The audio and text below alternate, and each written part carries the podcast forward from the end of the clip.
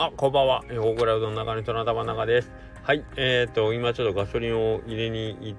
たんですけど、ちょっと落ち着いてきたんですかね、一時に比べたらね。あのー、非常に、あのー、あれっていうぐらい、あれ？こんなもんかっていうぐらいの金額で入れれるようになってきて、なんか一時のことを思うと、あ、ありがたいなという感じですね。はい。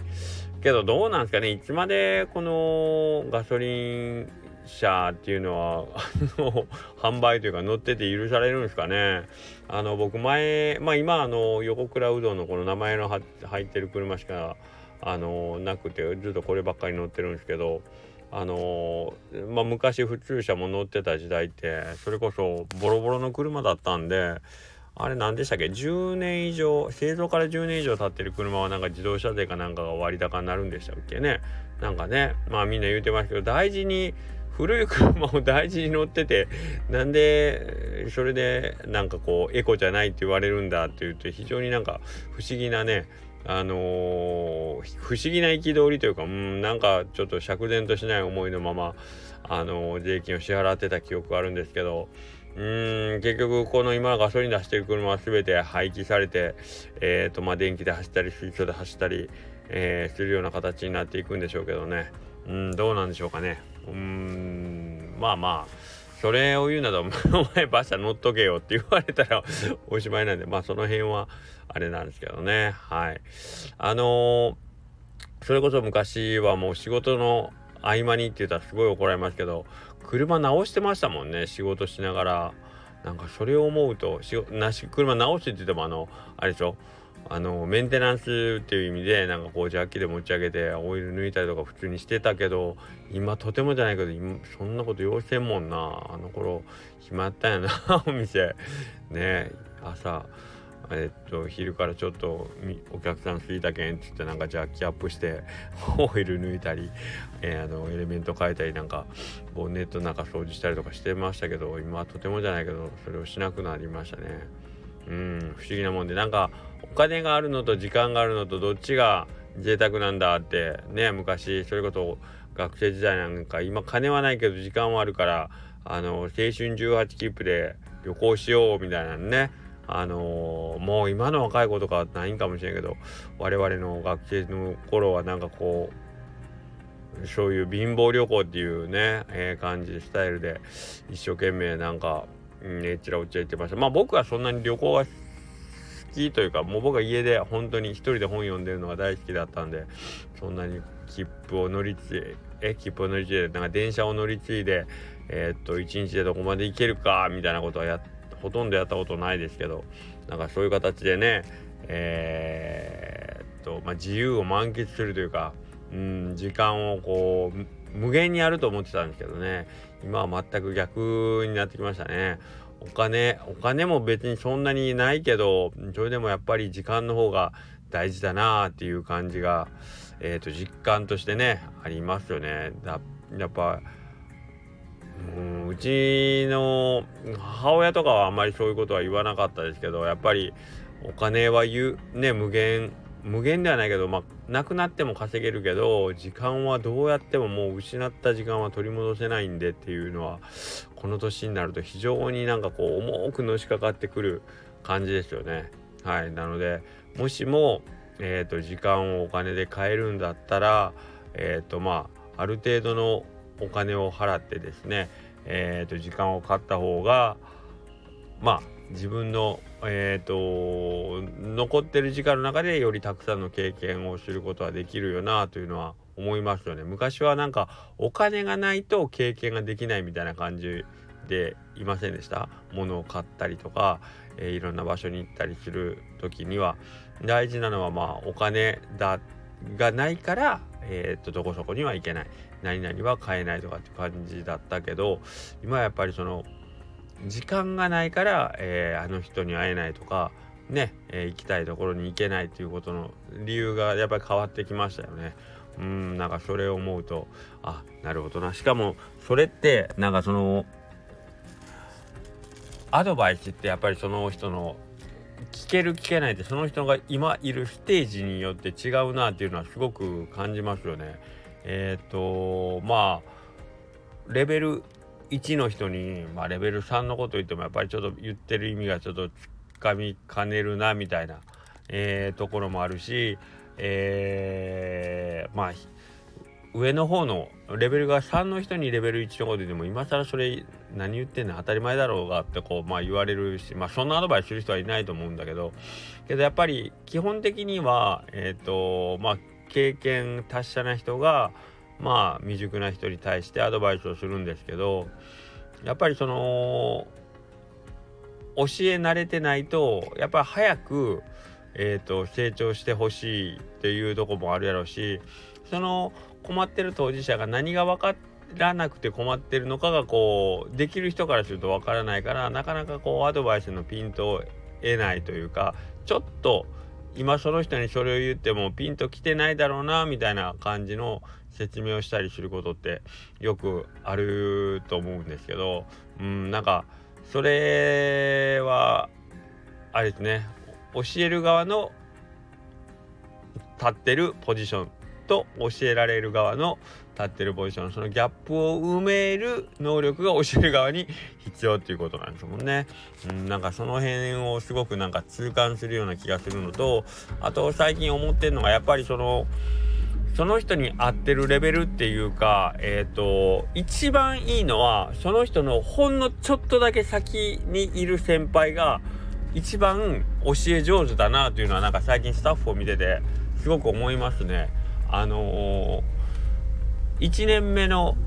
えー、アルバイトの子、1年目というか、1年ぐらいうちで経過したアルバイトさんが、の方が、えっ、と昨日入社してきた子に教えるのにはなんか一番ぴったりのような感じなんですよね。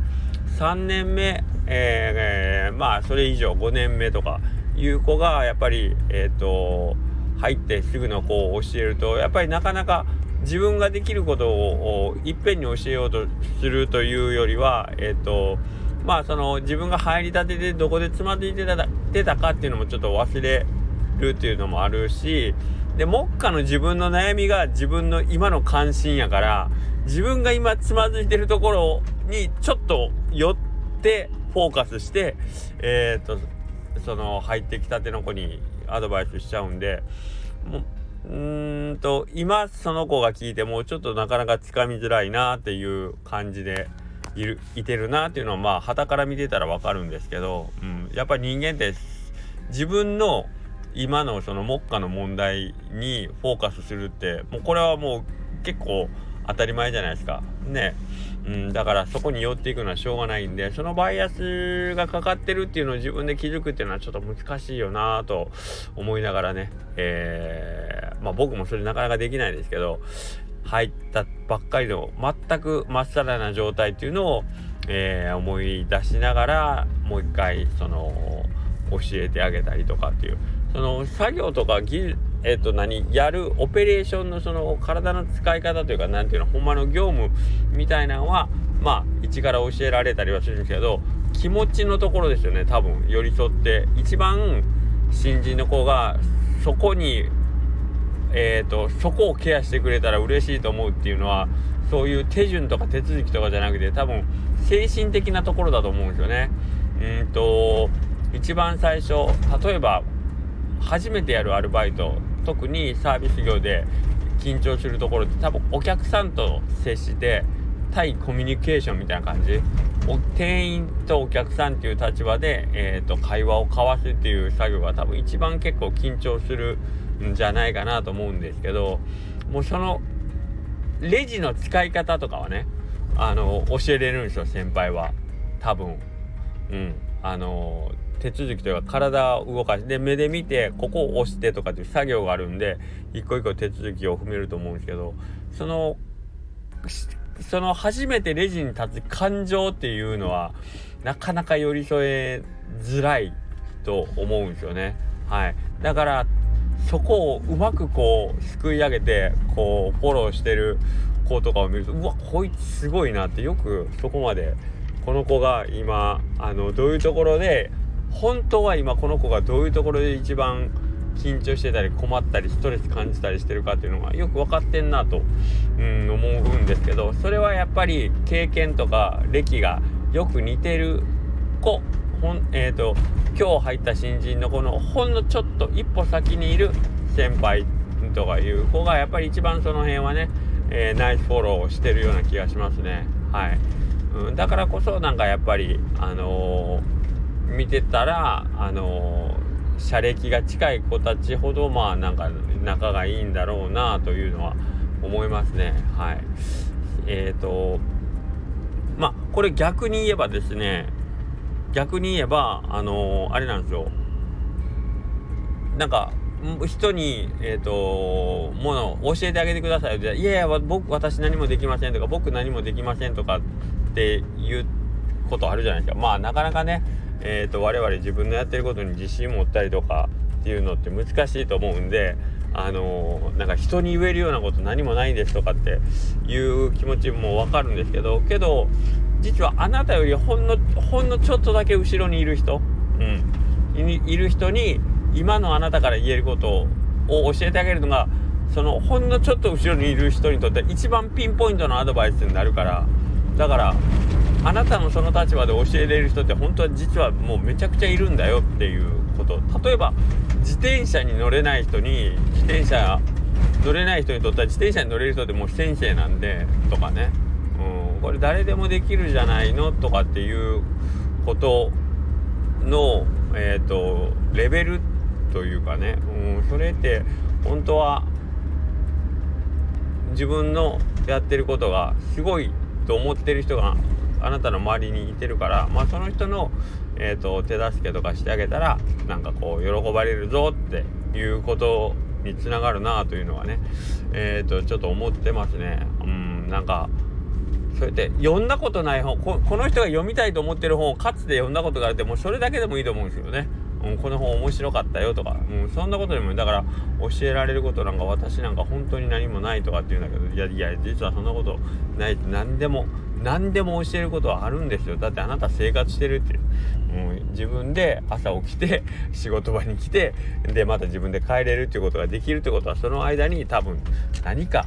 えー、その一日を通してねあなたがやってる作業の中であなたよりちょっとだけできないことを持ってる人が世の中にもう相手してるほどいますから、はい、そういう人にとってはあなたは先生ですよっていうことをねえー、っと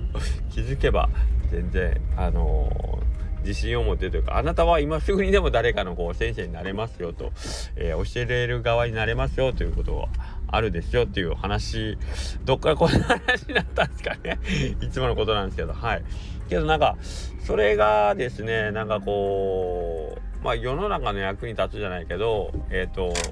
ニーズがあることに気づけよっていうまあ無理やりマーケティングにつなげるとしたらそういうことですよね。でえっ、ー、とマーケティングというか物を売るとか、えー、っていうのは基本的には誰かの悩みとか困りごとを解決してあげることが、えーと、まず第一歩ですよね。そこに、えーと、対価が発生するかどうかは別として、えーと、誰かの悩みを解決してあげることができるっていうのは、えー、それはもう一つその商売というかね、はい、物を売るとかサービス業サービスを営んでいく、えー、と第一歩やし根源だと思うんで。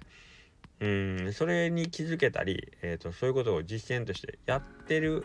人は誰でも、えーとまあ、マーケティングをしているというかねうんまあ物を売ることの役には立てると思うんで、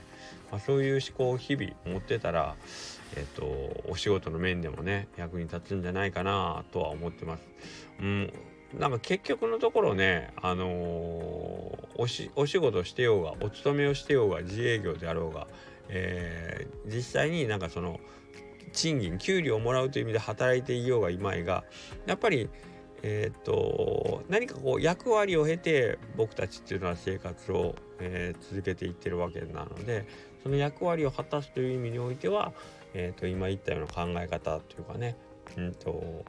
自分の持ってるもの技術であったり知識であったり経験であったりがうんと誰かにとって、えー、ちょっと有意義なものである。ありありさえすればですねはい、あなたは立派に任務を話すことができるし